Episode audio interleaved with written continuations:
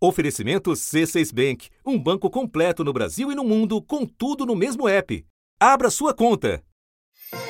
E eu queria aproveitar esse ato de trabalhadores. Onde vocês estiverem, estarem sempre ao lado da população brasileira.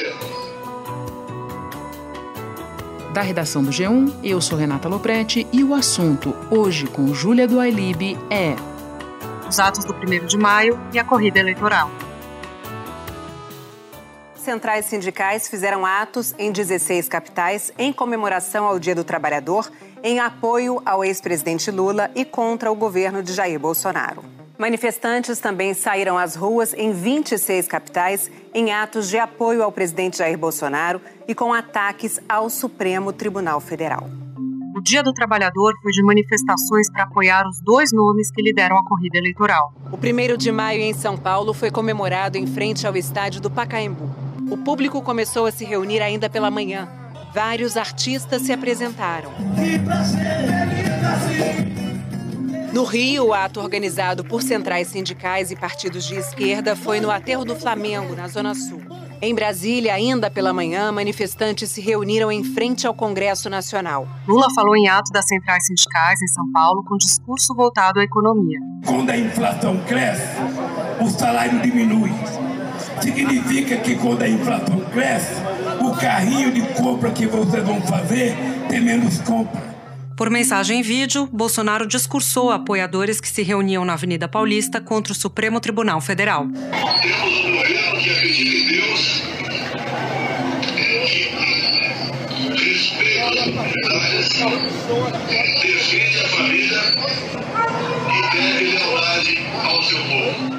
De um lado e de outro, o público ficou abaixo do esperado. Esses protestos aconteceram em, em boa parte das capitais é, do país, mas ainda é, não de forma é, a reunir grandes multidões. O processo eleitoral, apesar de estar na rua há muito tempo, ele deve é, acabar esquentando mesmo a partir é, de julho.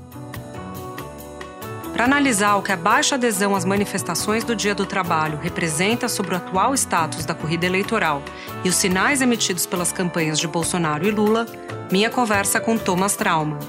Analista político, ele é colunista da revista Veja e do site Poder 360. Terça-feira, 3 de maio. Thomas, queria começar falando sobre os atos que aconteceram no 1 de maio, tanto os atos em defesa de Daniel Silveira no campo bolsonarista, como os atos das centrais sindicais no campo do ex-presidente Lula. O que, que, eles dizem sobre as eleições deste ano? Então, como você mesmo falou, Júlia, são dois atos um pouco incomparáveis, né? Porque a ideia do, do, do ato bolsonarista era um ato é, para impedir a democracia, impedir as eleições. Né? Em Brasília, alguns defenderam a intervenção militar, o que é proibido pela Constituição. No Rio, a concentração foi na orla de Copacabana. Manifestantes ocuparam uma faixa da Avenida Atlântica.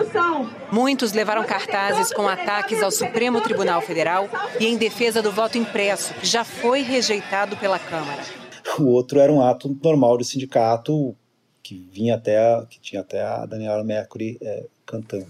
Que toda menina baiana tem um. Que toda menina baiana tem um jeito.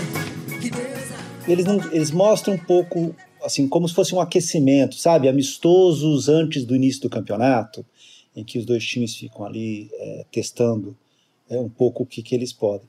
Foram atos vazios? Foram. É, mas também não eram para ser atos cheios. Assim, também, por mais que a gente é, antecipe o, o crime eleitoral, que muita gente já definiu o seu voto, a eleição vai Thomas, ser o que, que, a gente pode dizer então sobre a terceira via, tendo em vista o esvaziamento desses dois é, atos, tanto no campo lulista quanto no campo de Bolsonaro? É, Ciro Gomes, por exemplo, fez um evento em Brasília em comemoração dos 100 anos de Brizola, também não foi um evento que contou com muita gente. Quer dizer, está consolidada a, a, está consolidado o um embate entre Lula e Bolsonaro sem o espaço para a terceira via? Ah, isso para mim está claro, Júlio, isso também está claro. Eu estava é, outro dia revendo as estatísticas é, das eleições anteriores e, em geral, no primeiro turno, os dois candidatos uh, líderes, eles uh, somam aí entre 75% e 80% dos votos é, válidos nas eleições. Isso, isso vai até, até 18. E nessa eleição a gente vai, assim, a gente já está quase esse número já em maio das pesquisas. O Datafolha divulgou uma pesquisa de intenção de voto para a eleição presidencial. Lula aparece na frente com 43%, Jair Bolsonaro do PL 26%. É muito provável é, que o que aconteça a partir de agora é isso, quer dizer, os dois candidatos, eles passaram esses últimos meses, as últimas semanas, falando muito para sua própria base, eu acho que talvez continuem falando para sua própria base, mas eles vão ver que o, onde eles podem crescer. Eles podem crescer sobre os votos que hoje de pessoas que estão indefinidas, que é pouco, é um, o indicador de, de, votos de pessoas indecisas é baixo, 10%, ou nos eleitores, no caso do Lula, os eleitores do Ciro, no caso é, do Bolsonaro, os eleitores da terceira via. Interessante isso. Então, pela sua análise, a terceira via vai perder ainda mais musculatura em vez de ganhar. Eu queria pegar essa ideia que você falou sobre os candidatos falando para a própria base. Começando a olhar pelo campo de Lula. É, há uma dificuldade, os aliados apontam isso, de ele fazer interlocução com esse eleitor de centro, que você fala que poderia ser o potencial eleitor do Ciro. Ele fez alguns movimentos, o mais significativo, o mais evidente é a, a, a ida de Geraldo Alckmin para a chapa dele como vice. No entanto, nos últimos dias, nos últimos meses, uma série de tropeços tem ocorrido.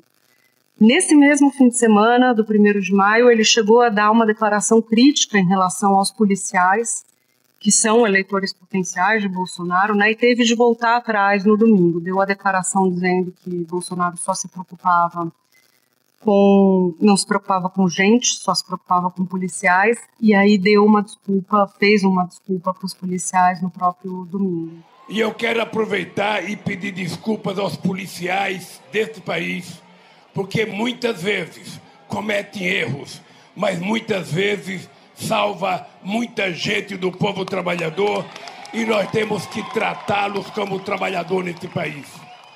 O que, que isso mostra sobre essa dificuldade de chegar a esse eleitor para além do próprio da, do eleitor da própria bolha ou da própria militância? Então, eu acho que tem, tem vários fenômenos aí nessa tua pergunta. vou tentar ver se eu consigo é, colocá-los. Eu acho que o primeiro é o Lula fez uma avaliação equivocada sobre as dificuldades que ele teria para é, incorporar o Alckmin no seu, na sua, dentro do PT. Ele imaginava que era simplesmente falar que o Alckmin ia entrar dentro do seu, vice e pronto. Na verdade, a ala mais esquerda do PT está é, cobrando um pedágio do Lula. Diz, ok, a gente, tudo bem, topamos o Alckmin, não vamos. Né? Porém, em, em troca disso, vamos pensar assim, queremos um programa mais à esquerda. E tudo que o Lula falou nas últimas, desde a chegada do Alckmin, de fevereiro para cá, é, foram pautas à esquerda, quer dizer, ou seja, e aí não estou entrando no mérito boas ou ruins, estou dizendo que são pautas, é, é, ou seja, a questão da revisão, do, revisão da reforma, tra, reforma, trabalhista, a questão do fim do teto de gastos, a questão do, do, do controle estatal sobre a Petrobras, é, são todos temas que são muito caros à esquerda é, e que não falam, vamos dizer, com o eleitor de centro. O dois é o PT até agora não tem um programa. Né? É, o Lula te, recebeu os seus direitos políticos de volta em maio do ano passado, um ano só. Mas até agora, o programa, assim, quando né, a gente tenta entender o que, que seria um eventual governo Lula, as respostas são sempre: olha, é, vai ser, ah, você já, né, vocês já viram os, os, como foram os governos anteriores que não é uma resposta, porque afinal de contas os desafios que o Brasil tem a partir de 23 são muito diferentes dos desafios que o Brasil teve de 2003 até 2015. Então, é, não é uma resposta real, né? é, um, é uma forma de não responder. É, então, eu acho que tem uma coisa de, de tem uma, uma dificuldade que o PT está tendo de é, conseguir uma agenda que fale com o eleitor, que muitas vezes já foi o seu eleitor, mas que com certeza votou no Bolsonaro em 18 e que se arrependeu do Bolsonaro, mas ainda não está totalmente certo que vai votar no Lula é, em outubro. Então, na sua avaliação, é, o PT erra. Pelo que eu entendi, na sua avaliação, é um erro tático do PT essa dificuldade. claramente existe essa dificuldade que eu falei é, com, com a própria ala esquerda, mas não tem uma agenda clara de como que ele vai tentar conquistar esse eleitor.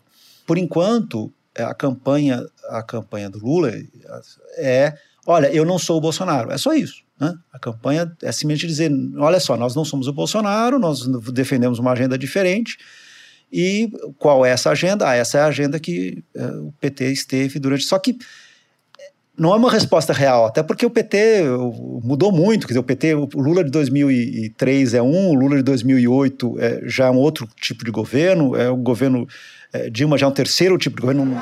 Saiam daqui tendo a seguinte certeza: esse Lula que vocês estão vendo tem 76 anos de idade. Esse Lula que vocês estão vendo tem mais experiência do que o Lula de 50 anos que ganhou a primeira eleição. Não basta falar, ah, não vou ser igual ao Bolsonaro na educação. Né? Mas fazer o que com a educação? Mas simplesmente fazer os mesmos, o mesmo programa, uh, vai ser colocar o ProUni que já tinha, colocar os programas que já existiam, Vai fazer o que em relação a, ao combate à miséria? É só o mesmo Bolsa Família? Vai fazer o que em relação à Amazônia? É simplesmente né, dar mais poder de fiscalização para o IBAMA? Não está claro.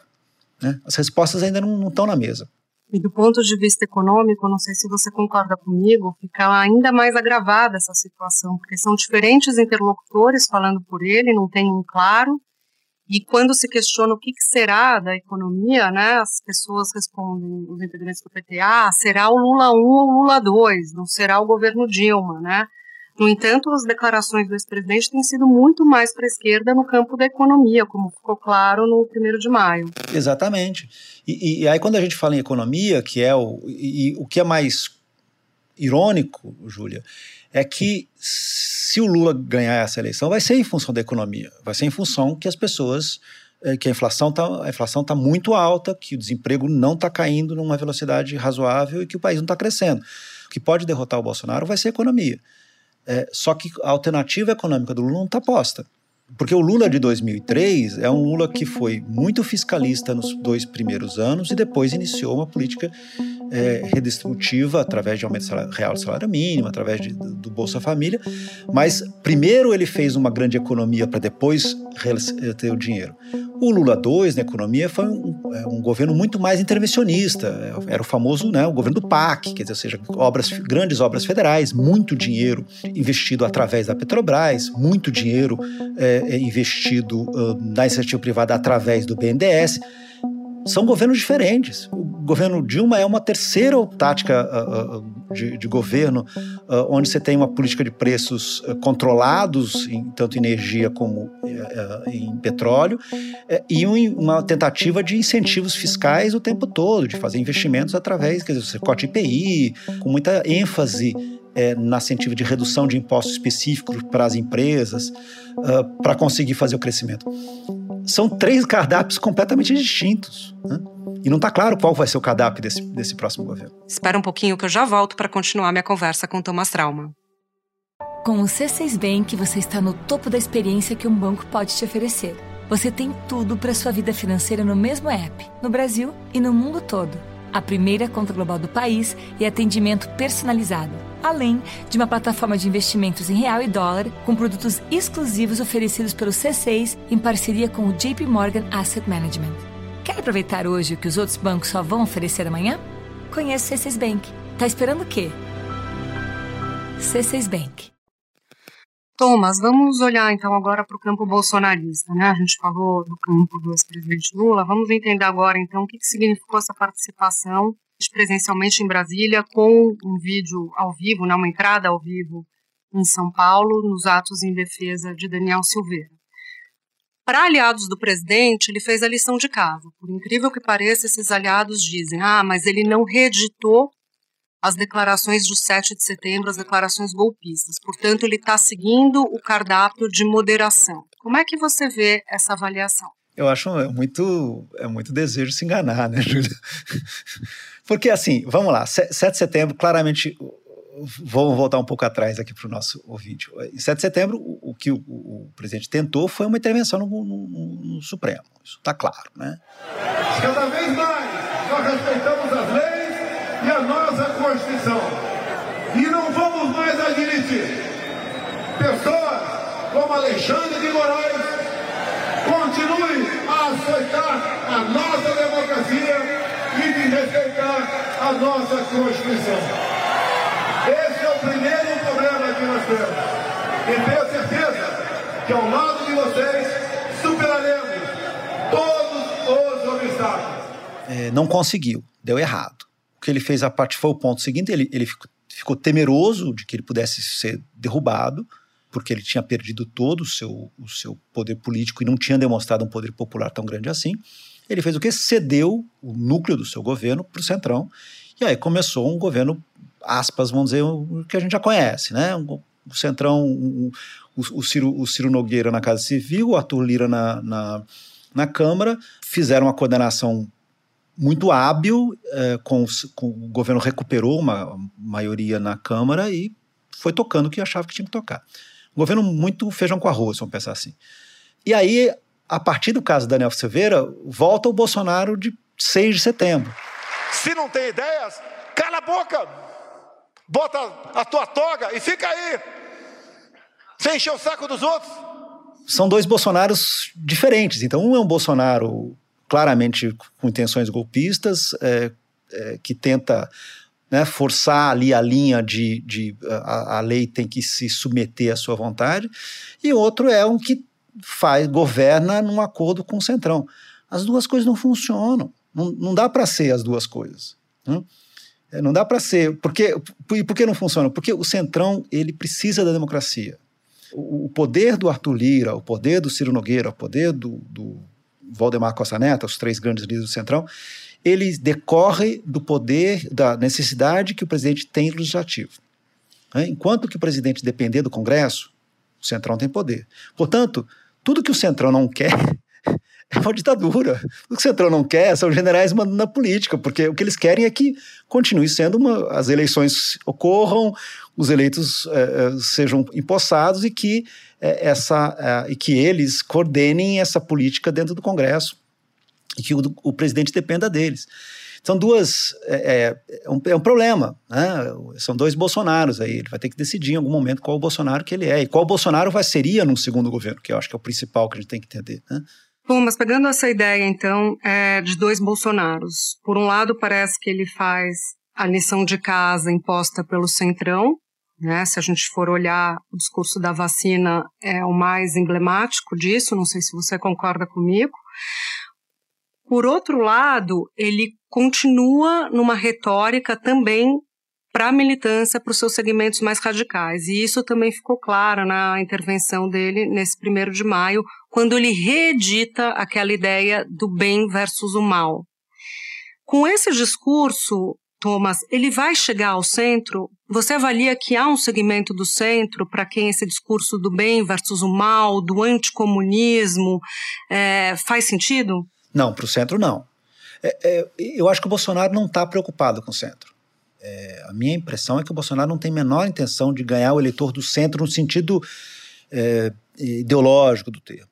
Eu acho que o, o Bolsonaro quer ganhar o eleitor dos deputados do PL, o eleitor dos deputados do PP, o eleitor dos deputados do, do republicanos, né, dos partidos da sua base, e que eventualmente podem até é, ser de centro. Mas é, no sentido de propostas, ele não está tentando isso. Ele, assim, ele, o que ele está tentando é tornar uma eleição muito polarizada, em que provavelmente muitos eleitores que poderiam votar tanto no Bolsonaro no Lula, estariam indecisos, podem ficar enojados e não votar.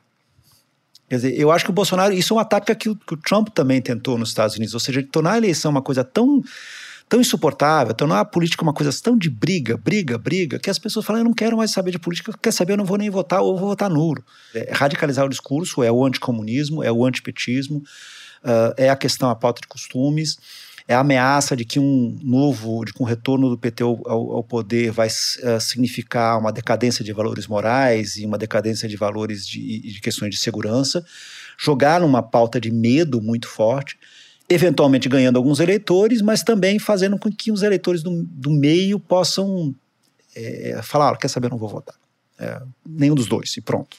Interessante isso, porque na minha cabeça, quando ele reedita essa ideia, ele, buscar, ele buscaria ampliar o seu eleitorado para esse cara do centro que tem uma pegada mais conservadora. Esse cara, por exemplo, que teve com ele em 18, né, que não é um bolsonarista raiz, mas que empresta o voto para ele, tem uma dose de conservadorismo, votava no PSDB no passado, né, e empresta o voto para ele em 18. Então eu achava que ele tinha uma estratégia mesmo de chegada no centro. E pelo que você está explicando, não.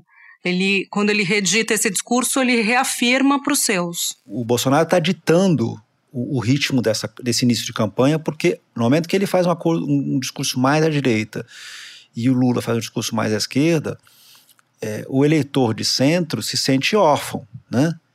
E aí ele pode decidir não votar, ou, enfim, é, é, sair fora da disputa. Né? Fica uma disputa muito mais polarizada, um pouco parecida como foi o segundo turno de 18. É, o, o, o, Bolsonaro não tentou fazer uma, um gesto ao, ao centro em 18. Ele simplesmente destacou o máximo possível para é, é, fazer crer para todos os seus, para todos os eleitores que o outro lado era tão radical quanto ele, só que do outro lado, né? Thomas, é, nesse primeiro de maio teve uma manifestação em Niterói que chamou a atenção na manifestação a favor de Daniel Silveira, né? Porque nela teve a presença de um homem vestido de viking, que é aquela imagem óbvia que remonta aquele invasor, a um dos invasores do Capitólio do Congresso americano em janeiro de 2021. É, Para além do folclore, né, que essa imagem traz, o que que ela nos diz sobre a aceitação por parte do grupo bolsonarista de um eventual resultado negativo da eleição de 2022? Júlia, para mim, o, a coisa mais chocante é, desse primeiro de maio foi a, a, o texto da Miran Leitão no Globo uh, sobre as trocas de correspondências entre o representante do Exército na comissão de acompanhamento eleitoral e os técnicos de ministro do TSE, porque a, a Mira foi muito é, cirúrgica é, ao mostrar como as perguntas feitas pelo general indicado é, pelo governo Bolsonaro, elas tentavam destacar qual era a possibilidade da eleição ser anulada. Né? Havia uma, uma busca, não uma busca técnica sobre segurança das urnas, mas era uma busca jurídica, uma, uma pergunta né, para chegar a um ponto jurídico em que circunstâncias a eleição pode ser anulada. É, e a resposta era, bem, é, né, agora voltando à questão de segurança, era, bem, as, as, vamos dizer que o, o, disco da urna ele seja destruído e o backup da urna também seja destruído. Bem, se as duas coisas forem destruídas em uma quantidade absurda de, de votos, isso poderia eventualmente gerar a hipótese de uma anulação da eleição. Era isso que o general queria saber achou-se ali a chave do ovo da serpente, né? onde a serpente está tá, tá sendo gestada. Grupos bolsonaristas estão procurando um pretexto para alguma contestação, no mínimo a contestação judicial, caso é, o Bolsonaro perca a eleição. Isso para mim é, eu acho que é evidente e essa ação do general ela deixa isso, isso patente. Thomas, muito obrigada pela sua presença aqui com a gente. Sempre bom te ouvir e até a próxima. Obrigado, Ju. Obrigado, ouvintes. Este foi o assunto podcast diário disponível no G1, no Globoplay ou na sua plataforma de áudio preferida.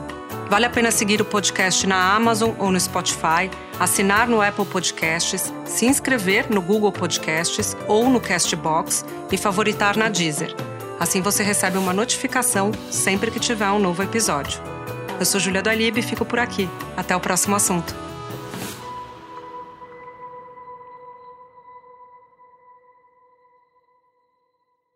Você no topo da experiência financeira que um banco pode oferecer. Escolha um banco completo no Brasil e em qualquer lugar do mundo. Abra sua conta no C6 Bank.